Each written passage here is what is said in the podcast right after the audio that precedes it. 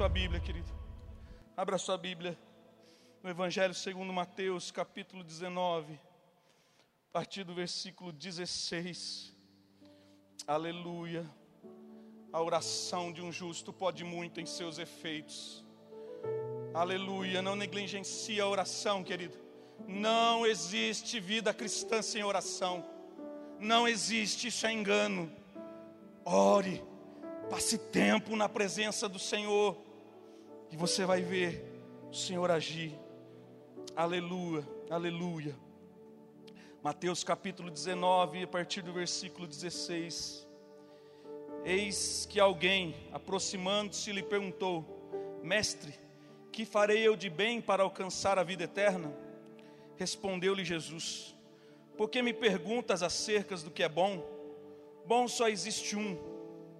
Se queres, porém, entrar na vida, guarda os mandamentos. E ele lhe perguntou: Quais?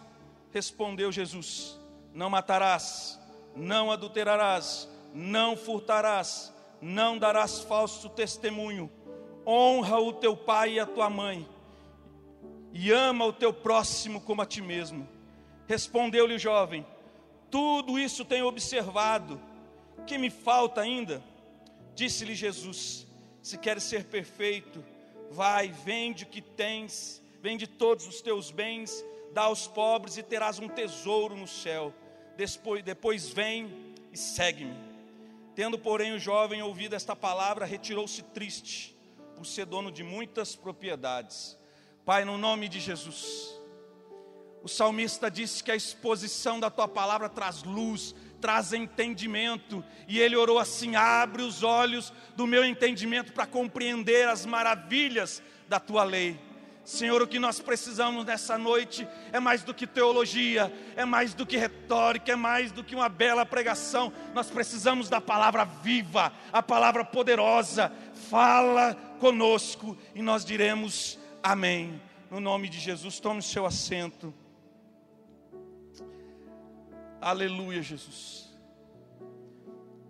O tema da minha mensagem hoje é perguntas que podem mudar a nossa história. Por vezes na vida e vira e mexe é necessário que a gente pare e se questione. Questione a trajetória da nossa vida, questione o que está acontecendo, pare e pergunte. E existem momentos que o Senhor vai nos dar a oportunidade de perguntar para Ele. Nós vamos poder chegar até o Senhor e falar: Senhor, é assim, é assado. Aliás, o Senhor espera que nós vamos até Ele. A oração, querido, é mais do que pedir. A oração é um relacionamento com o Senhor, é estar diante dEle. Você já parou para pensar que o Senhor conhece todas as palavras antes que a gente fale. E por que nós oramos? Porque o Senhor quer ter um relacionamento com a gente. O Senhor quer responder as nossas perguntas. O Senhor quer nos dar direção. E olha o privilégio desse jovem. Ele tem um encontro transformador com o Senhor Jesus. Quem aqui já teve um encontro com o Senhor, o Alfa, o Ômega, o princípio e o fim? Ele se encontrou com Jesus e fez uma pergunta que tem o poder de transformar a vida de qualquer um: O que eu farei de bom para herdar a vida eterna? Muitos perguntam: o que eu preciso fazer para herdar a vida eterna? Preciso ser uma boa pessoa? Preciso fazer penitência? O que eu preciso fazer? E ele teve a oportunidade de perguntar para aquele que tem todas as respostas. Todas as respostas. Mesmo quando ele se cala, ele fala. E ele disse: O que eu preciso fazer, o que eu preciso fazer de bem. Ele falou: O que eu preciso fazer de bem para herdar a vida eterna. E eu quero aqui colocar algo para você e para mim. Que em nós mesmos, queridos, não existe nada de bom que possamos fazer para dar a vida eterna. Não é a nossa inteligência, não é a nossa sabedoria, não são as nossas riquezas, não são a, a nossa religiosidade, não é, não há nada de bom em nós que nos dê a vida eterna.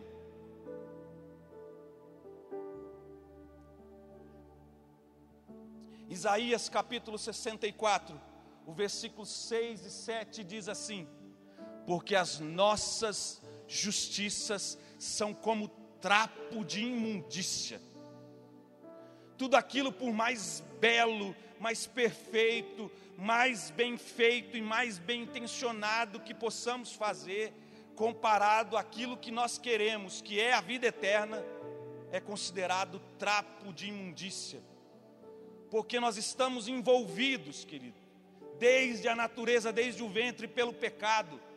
Romanos capítulo 3, versículo 23 diz que todos, todos pecaram, e todos carecem da glória de Deus. Esse jovem pensava que existia algo da parte dele para herdar, herdar a vida eterna. E de certa forma há algo, querido. Não que possamos fazer por força, mas Efésios capítulo 2, versículo 8 e 9 e o 10 diz: Pela graça sois salvos. Isso não vem de vós, é dom de Deus, não vem das obras para que ninguém se glorie. A salvação é um favor, é um dom bendito de Deus, é a graça de Deus, é Deus agindo em nosso favor. Mas o que eu e você então podemos fazer para dar a vida eterna? A salvação é por meio da fé. O que eu e você devemos fazer é agir por fé, é viver por fé. A palavra de Deus declara: o meu justo viverá pela fé quando nós depositamos a nossa fé no Senhor Jesus, no sacrifício perfeito, vicário, único de Jesus, nós herdamos a vida eterna. O nosso nome é escrito no livro da vida, e nós passamos de meros gentios a filhos do Senhor, herdeiros, co-herdeiro. Você pode dar um glória a Deus por isso, querido? que nós possamos fazer, querido, é crer no Senhor Jesus. O apóstolo disse para o carcereiro uma vez: crê no Senhor Jesus e será salvo. Assim, querido, o que fazer é crer, é crer no Senhor Jesus. Outra coisa que nós podemos fazer, Jesus disse. Você conhece os mandamentos? Jesus pergunta para ele: Não matarás, não roubarás, não adulterarás. A Bíblia não declara que as tábuas eram duas tábuas, três, quatro. Fala as tábuas dos dez mandamentos. Mas quando a gente estuda e lê, a impressão que dá que era dividido em duas tábuas. Na primeira tábua existiam quatro mandamentos que diziam respeito ao nosso relacionamento com Deus. Não terás outros deuses além de ti. Amarás o Senhor sobre todas as coisas. Guardarás os dias de sábado. Mas na outra parte eram os mandamentos da parte de Deus que diz respeito ao nosso relacionamento com o próximo. E é isso que Jesus pergunta para ele: Você conhece os mandamentos? Não matarás, não roubarás, ama o teu próximo como a ti mesmo. E aquele jovem diz: Eu tenho feito isso desde a minha mocidade. O mesmo texto, no livro de Marcos, quando aquele jovem responde isso, diz o seguinte: Jesus olhando para ele, o amou. Sabe por quê, querido? Porque a linguagem de amor de Deus é essa, João 14, 21. Aquele que tem os meus mandamentos e me guarda, esse é o que me ama, e ele será amado do meu Pai, e viremos a ele e nos manifestaremos a ele. Você quer a vida eterna? guarde, obedeça, se renda ao Senhor, renda a sua vida, renda os seus desejos, renda a sua vontade, os seus achismos, se entregue, confie no Senhor, confia no Senhor, obedeça os mandamentos. Ah, mas a lei foi abolida. Jesus disse: Eu vim cumprir, não vai passar um J a um tio. A essência é: amarás ao Senhor sobre todas as coisas e o teu próximo como a ti mesmo. O seu amor por Deus tem que ser remolado no próximo, querido. Na pessoa que está ao seu lado, do seu, da sua família, dos seus amados, dos seus queridos.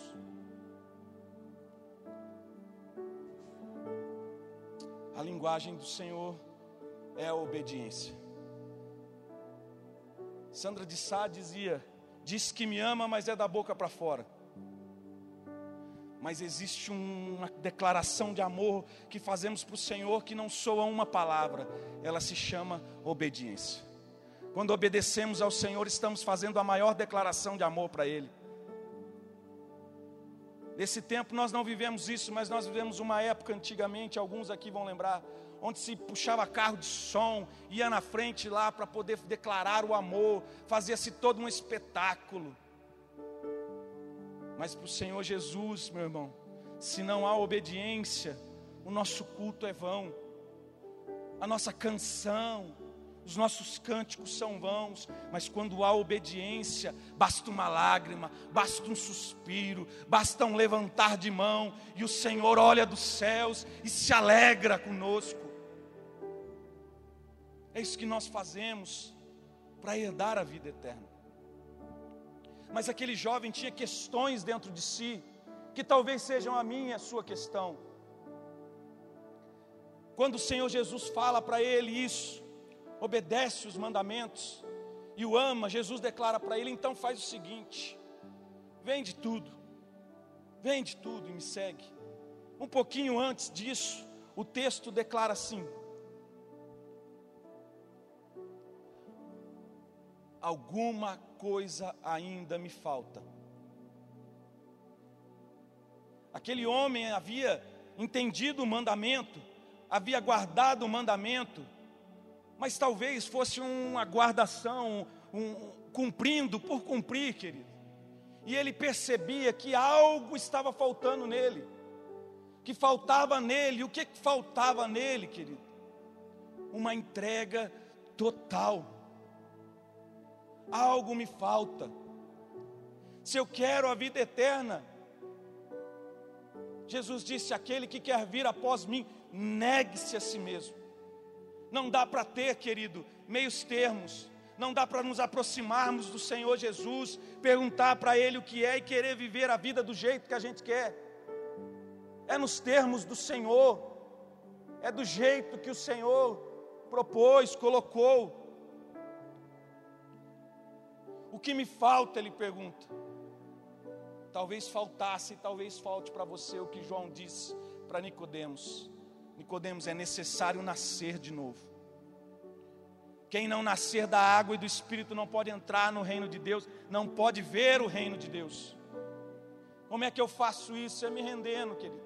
É abrindo mão da minha justiça, que é um trapo é abrindo mão das minhas vontades, é abrindo mão de mim mesmo, é abrindo mão dos meus planos, é abrindo mão para confiar no único que é poderoso, para confiar no Senhor. O que que falta? Isaías 42, 8 diz assim o Senhor: A minha glória eu não dou a outro a minha glória eu não dou a outro, querido. Deus não quer ter você pela metade. Deus não aceita dividir eu e você com ninguém. Não podeis servir a dois senhores, ou há de agradar um e aborrecer o outro, ou vice-versa. Ou servimos ao Senhor, ou servimos a Mamon.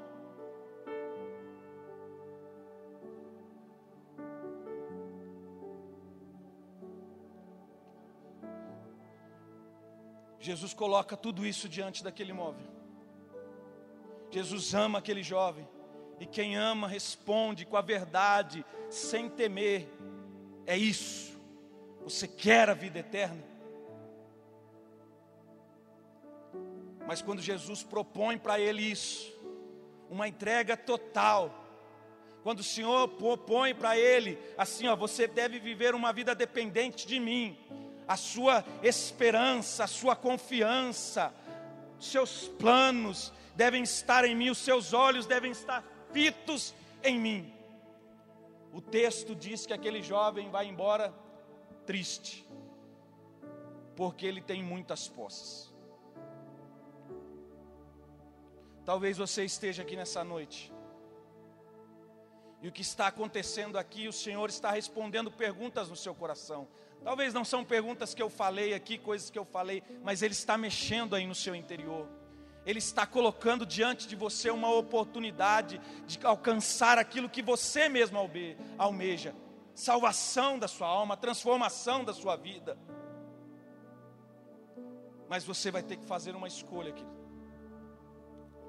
Você que vai ter que fazer uma escolha. Deixar de lado a sua confiança, abandonar os outros deuses, abandonar o ego, abandonar a religiosidade, abandonar a vida que não é segundo a vontade de Deus.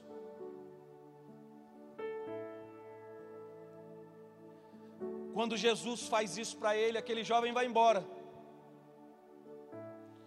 Ele vai embora e perde. Ele se aproximou de Jesus para aquilo pra, porque ele queria, a pergunta dele foi ele que se aproximou do Senhor e falou: Senhor, o que eu preciso fazer? O Senhor coloca diante dele a resposta, mas ele vai embora. Às vezes a gente faz isso, querido. Às vezes a gente dobra o nosso joelho e fala para o Senhor: Senhor, o que eu faço agora? Faz pergunta: o que eu faço agora? Para onde eu vou? Para a direita, para a esquerda? Paro, não paro, avanço, não avanço. Mas não estamos dispostos a corresponder com aquilo que Deus disse. Aqui estão os pastores e irmãos aqui que aconselham, e não é uma vez ou duas que a gente vem para aconselhar uma pessoa e o que ela quer de nós não é a resposta, ela quer só aliviar a alma, ela quer só tirar o peso da consciência, ela quer só ser aceita, ela quer só. Você está diante daquele que é poderoso para fazer infinitamente mais, querido. Quando você chegar diante do Senhor e colocar uma questão diante dele, não interessa se a resposta foi sim, se a resposta foi não, se foi doce ou se foi amarga, mas em obedecer ao Senhor está a sua vida, a sua vitória em se render, está a vitória, querido, está aquilo que você mais quer. Quando Jesus fala isso, aquele jovem vai embora. Nós não lemos o texto. Mas Jesus começa, olha para os seus discípulos e fala para eles assim: Como é difícil um rico entrar no reino dos céus. É mais fácil um camelo passar no buraco de uma agulha do que um rico entrar no reino dos céus. Os discípulos olham para aquilo e fazem uma pergunta: sendo assim, quem pode se salvar? Talvez a gente esteja aqui, mas ainda sem que as palavras sejam ditas, mas dentro da nossa prática de vida, de fé, a gente acha que está conquistando a nossa salvação. A gente acha que está obedecendo os mandamentos para não ser salvo, para não perder a salvação, perdeu. Se eu deixar de obedecer ao Senhor, eu vou ser lançado no fogo do inferno. Não é assim, querido. Quem crê no Senhor Jesus tem seu nome escrito no livro da vida. Agora nós obedecemos, nós vivemos em amor, porque Ele nos salvou. Não é para conquistar, é para declarar a realidade que aconteceu. Eu já citei aqui Efésios 2, 8 e 9. Pela graça sois salvos mediante a fé, isso não vem de vós, é dom de Deus, não vem pelas obras, para que ninguém se glorie. Olha o que diz o 10: porque somos feituras suas, criados em Deus para as boas obras.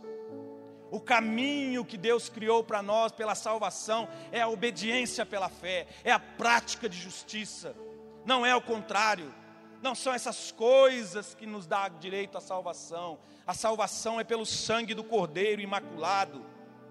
Mas isso é fruto, evidência de que fomos salvos.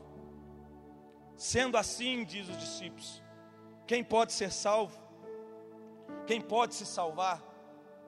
Eu não sei você, mas agora é hora de você dar uma declaração. de você dar um brado ao Senhor.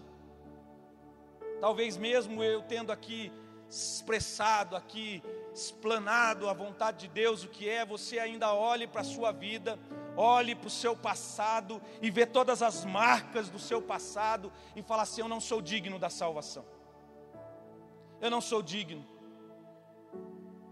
eu pisei na bola com Jesus talvez a sua consciência dia e noite, quando você se aproxima de Jesus, e é verdade, quando nos aproximamos de Jesus, a evidência do nosso pecado se aumenta, porque estamos daquele que é santo, santo, santo. Mas isso não é para nos apavorar, querido. Isso é para revelar que Deus tem graça a nosso favor. Jesus vira para os discípulos e fala: aos homens é impossível então deixe, desista. Pare de tentar conquistar a sua salvação. Pare de tentar ser perfeito para alcançar a sua salvação. E se renda ao sacrifício de Jesus. Se renda ao que Jesus fez por você. Receba, é um dom, é um presente. Abra seu coração e fala: Senhor, eu me arrependo, eu te recebo como Senhor, como meu Salvador. Porque pode ser impossível e é impossível para nós, mas para Deus nada é impossível. Nada é impossível, querido. Não desista da sua família, não desista da sua família, não desista dos seus amigos, não desista do seu casamento, não desista da sua história. Coloque isso diante daquele para o qual nada é impossível. Nada é impossível. Não desista do seu filho porque se perdeu nas drogas. Não desista do seu casamento, da sua esposa. Não desista. Vá aquele que é poderoso para salvar. Ele fez isso comigo e com você. Já declarou o poder dele.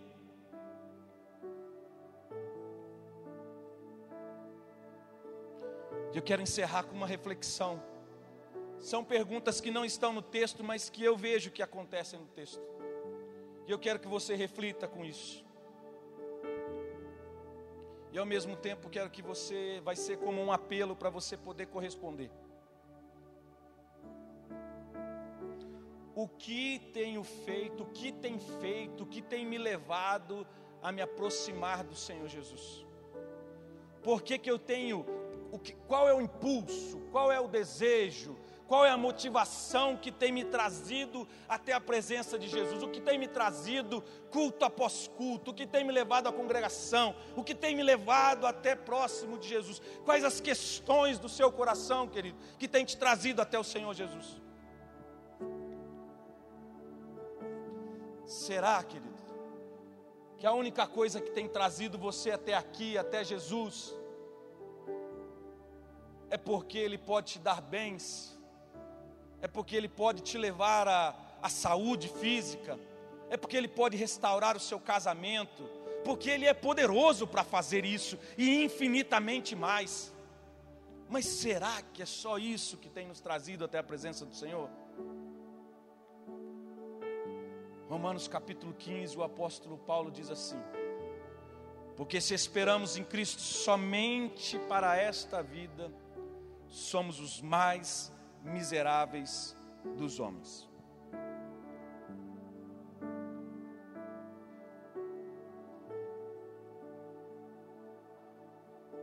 Será que nós estamos aproximando de Jesus somente para evidenciar a nossa santidade, a nossa religiosidade?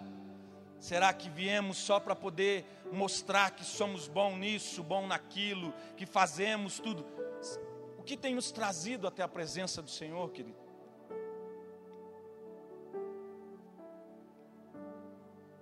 Ou será que o que tem te trazido aqui é aquilo que aquele jovem disse? Alguma coisa me falta. Você tem percebido que falta. Você tem percebido que alguma coisa te falta. Talvez você não saiba nem dizer o que é, mas você vem e percebe que algo te falta. No nome de Jesus, eu queria que a igreja se colocasse de pé, por favor.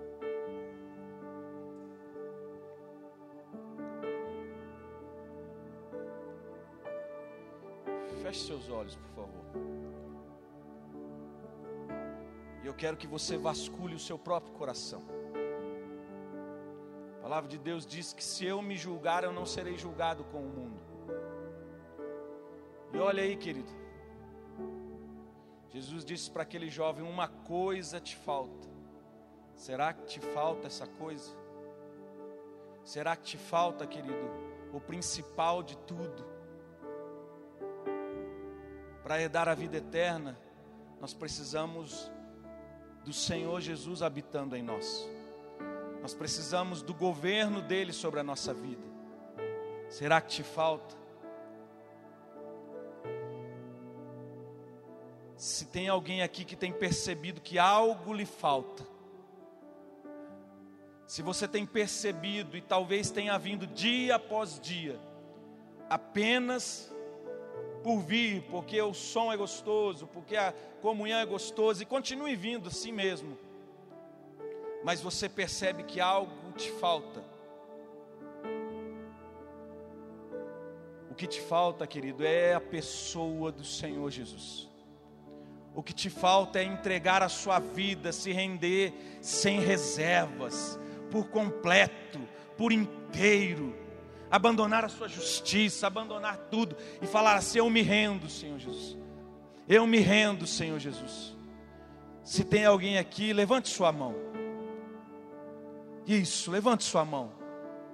Saiba que você está fazendo isso e nesse momento está tendo festa no céu. Está tendo uma alegria no céu, porque você está reconhecendo, e quando a gente reconhece, que algo nos falta, o Senhor é poderoso para nos preencher, para satisfazer a nossa vida. Com a sua mão levantada, Pai, no nome de Jesus. O Senhor é aquele que preenche a vida, não só preenche a vida, mas o Senhor é a vida. O Senhor é a vida em te conhecer está a vida eterna, Senhor, em se relacionar, em ter ao Senhor. E aqui tem pessoas que estão dizendo: algo me falta. Então, Senhor, entra nesse lugar, preenche esse vazio, desfaz esse sentimento, esse pensamento. Escreve o nome no livro da vida. Dê a salvação, coloca a certeza da salvação a certeza de que o que eles vieram buscar, eles receberam hoje no nome de Jesus. No nome de Jesus.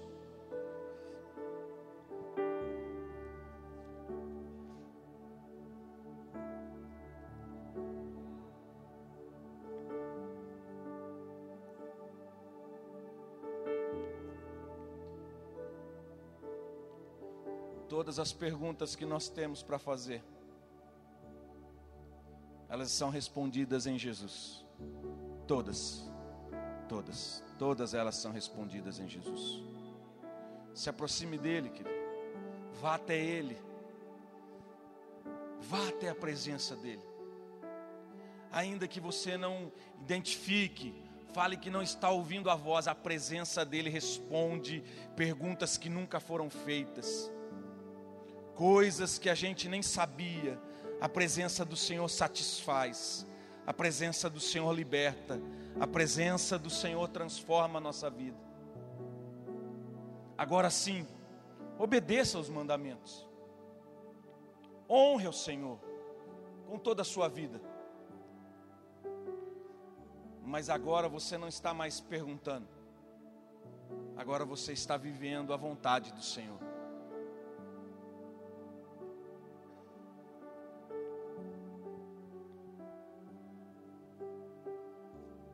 Pai, no nome de Jesus,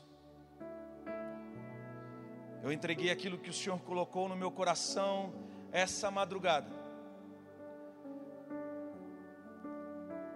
Foi o Senhor que colocou isso. Enquanto eu ia para a tua presença, Senhor, com questões, e o Senhor sabe, com temores, o Senhor me respondeu que tu és a vida que a vida está em Ti, que todas as respostas são encontradas em Ti, e o Senhor está dizendo isso para cada um de nós aqui. Eu sou a resposta que te basta, eu sou a solução para a sua vida. Eu entrego aqui a tua palavra, Senhor. Se você recebe isso como palavra de Deus, dá um amém bem forte. Que o Senhor te abençoe, no nome de Jesus.